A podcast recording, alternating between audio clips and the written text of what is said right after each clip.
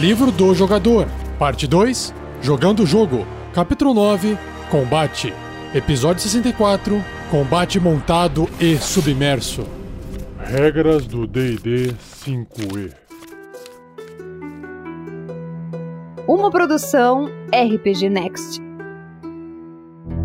Seja bem-vindo, seja bem-vinda a mais um Regras do DD 5E. Eu sou o Rafael47 e nesse episódio irei apresentar a você o que o livro do jogador do RPG Dungeons Dragons, quinta edição, diz sobre as regras de combate montado e combate embaixo d'água.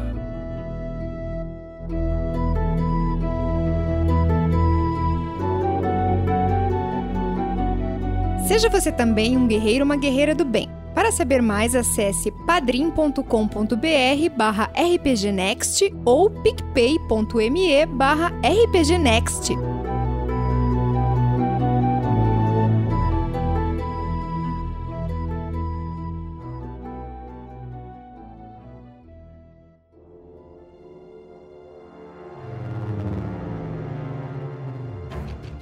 Então, dando continuidade aqui na resenha, na leitura comentada do livro do jogador, o Player's Handbook do D&D, quinta edição, se você abrir o livro na página 198, no finzinho, na última página, antes de acabar esse capítulo de combate, tem as regras finais, que são combate montado e combate submerso.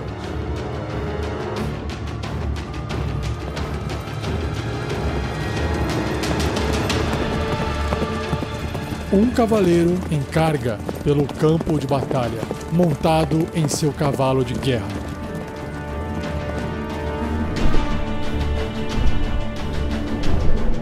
Uma maga conjurando magias das costas de um grifo.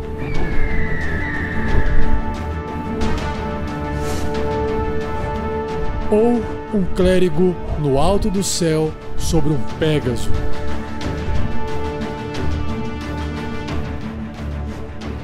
Todos eles desfrutam dos benefícios do deslocamento e mobilidade que essas montarias podem fornecer. Uma criatura que aceita ser montada e que for até uma categoria de tamanho maior do que a do personagem, com anatomia apropriada, pode servir como montaria usando as seguintes regras.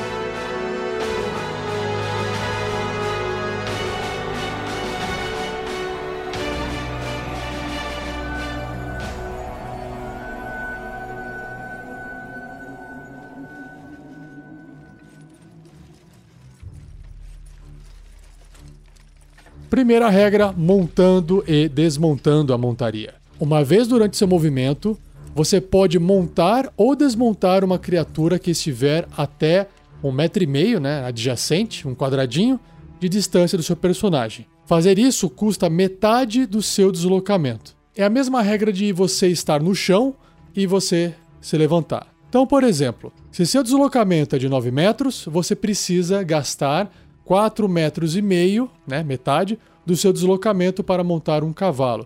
Portanto, você não pode montá-lo se não possuir 4 metros e meio sobrando do seu deslocamento ou se seu deslocamento for zero. Então, bem claro aqui, né? Se um efeito mover sua montaria contra sua vontade enquanto você estiver sobre ela, você precisa realizar um teste de resistência de destreza ou cairá da montaria. Né? Você tem que tentar permanecer em cima dela ali com esse teste de resistência de destreza. E aí, se você cair, você fica derrubado, né? você fica no chão a um metro e meio dela, ou seja, do lado adjacente. Se você for derrubado enquanto estiver montado, você precisa fazer o mesmo teste de resistência para não acabar caindo da montaria. Agora, se sua montaria for derrubada, você então pode usar sua reação, né, a reação, lembre-se, não está na sua vez, para desmontá-la enquanto ela cai e permanecer de pé. Caso contrário, você a desmonta e fica caído no chão a um metro de distância da montaria. Ou seja, se você usou por acaso a sua reação para fazer um ataque de oportunidade e aí agora alguém está derrubando a sua montaria, você infelizmente vai cair junto com ela. Não tem o que fazer, não tem como usar mais a reação nessa rodada. Regra 2: controlando uma montaria. Enquanto você estiver montado, você tem duas opções. Você pode tanto controlar a montaria ou permitir que ela haja de forma independente. Criaturas inteligentes, como dragões, agem de forma independente. É um exemplo. Você pode controlar uma montaria apenas se ela foi treinada para aceitar um cavaleiro. Cavalos domesticados, mulas e criaturas semelhantes normalmente têm esse treinamento.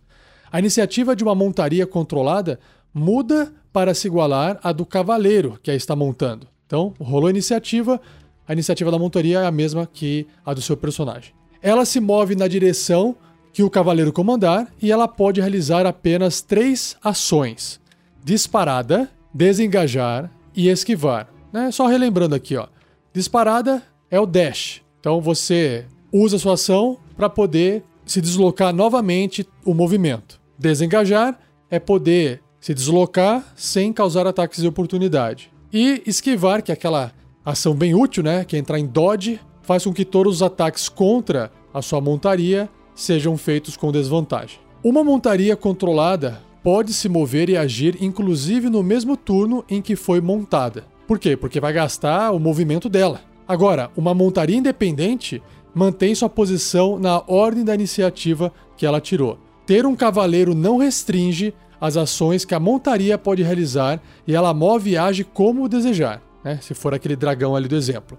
Ela pode fugir do combate, correr para atacar e devorar adversários gravemente feridos ou agir contra a vontade do cavaleiro. Em qualquer um desses casos, se a montaria provocar um ataque de oportunidade enquanto o personagem estiver sobre ela, o atacante pode escolher você ou a montaria como alvo. Ou seja, o seu personagem pode acabar pagando o preço de um ataque de oportunidade se essa montaria sair de perto de um outro inimigo e gerar esse ataque de oportunidade. E para fechar esse episódio, a última regrinha aqui sobre combate submerso. Quando aventureiros perseguem um Sarroguin, eu acho que é assim que fala, é uma criatura aquática, um bicho humanoide, de volta a seu lar sob as águas, lutam contra tubarões em um antigo naufrágio ou se encontram em uma sala de masmorra inundada. Eles precisam então lutar em um ambiente desafiador. Sob a água, as seguintes regras se aplicam. Vamos ver. Quando o personagem realizar um ataque corpo a corpo, né, um ataque de perto, melee, com uma arma, sei lá, uma espada, uma criatura que não possui deslocamento de natação, seja natural ou garantido por magia, tem desvantagem nas jogadas de ataque. A não ser que a arma seja uma adaga, a zagaia, que é o javelin, é uma espécie de lança de arremesso, espada curta, lança ou tridente. Então essas armas que têm essa facilidade de você, né, cutucar, fazer um ataque perfurante, tentar causar um dano perfurante embaixo d'água, não vai gerar desvantagem. Agora uma espada, um machado que você tem que mover o braço meio que de cima para baixo ou lateralmente, assim na horizontal, na vertical, esse movimento com o braço dentro d'água vai ser prejudicado pelo fluido e aí você tem que fazer esse ataque com desvantagem se o seu deslocamento não for naturalmente aquático. E já um ataque à distância com arma, ele automaticamente erra o alvo que esteja além da distância normal da arma. O que até eu acho que é bastante por uma flecha, por exemplo, percorrer toda a sua distância normal. Mesmo contra um alvo dentro da distância normal, as jogadas de ataque têm desvantagem. Ah, pelo menos isso, né? A não ser que a arma seja uma besta. Olha só que interessante. Rede ou uma arma que possa ser arremessada como a zagaia, incluindo uma lança, tridente ou dardo.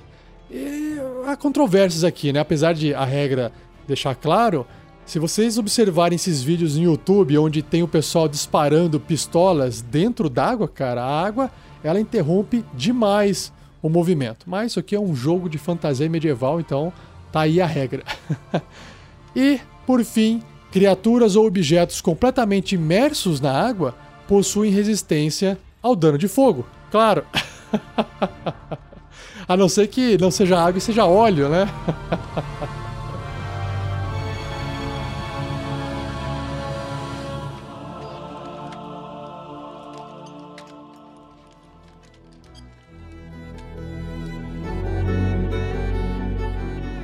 E assim eu encerro esse episódio. Foi super curto dessa vez. Era o restinho ali do episódio de combate, mas como não tinha muito a ver com o assunto do episódio passado, resolvi fazer esse podcast separado. Lembrando, se você tiver perguntas para me fazer, envie elas para Rafael47, Rafael com F, e o 47 são numerais, 4 e 7. Então, Rafael47, tudo junto, arroba rpgnext.com.br ou escreva no post desse episódio. Eu tenho intenção de acumular essas perguntas e aí fazer um episódio só respondendo essas dúvidas que vocês quiserem enviar para mim, beleza? E claro, por favor, pessoal, compartilhe esse podcast com o máximo de pessoas que você puder para poder ajudar no projeto. E se você que está agora me ouvindo ainda não conhece o nosso Facebook ou o nosso Twitter ou o nosso Instagram ou o nosso YouTube, procure aí nas redes sociais por RPG Next e conheça os nossos outros conteúdos. Acredito que você vai gostar. E no próximo episódio eu vou entrar finalmente na parte 3, que é a última parte do livro, antes de entrar os apêndices, né? Que são as regras da magia. Vou abordar o capítulo 10 por dois episódios e no próximo episódio será a descrição do que é uma magia. Beleza? Muito obrigado, um abraço e até o próximo episódio.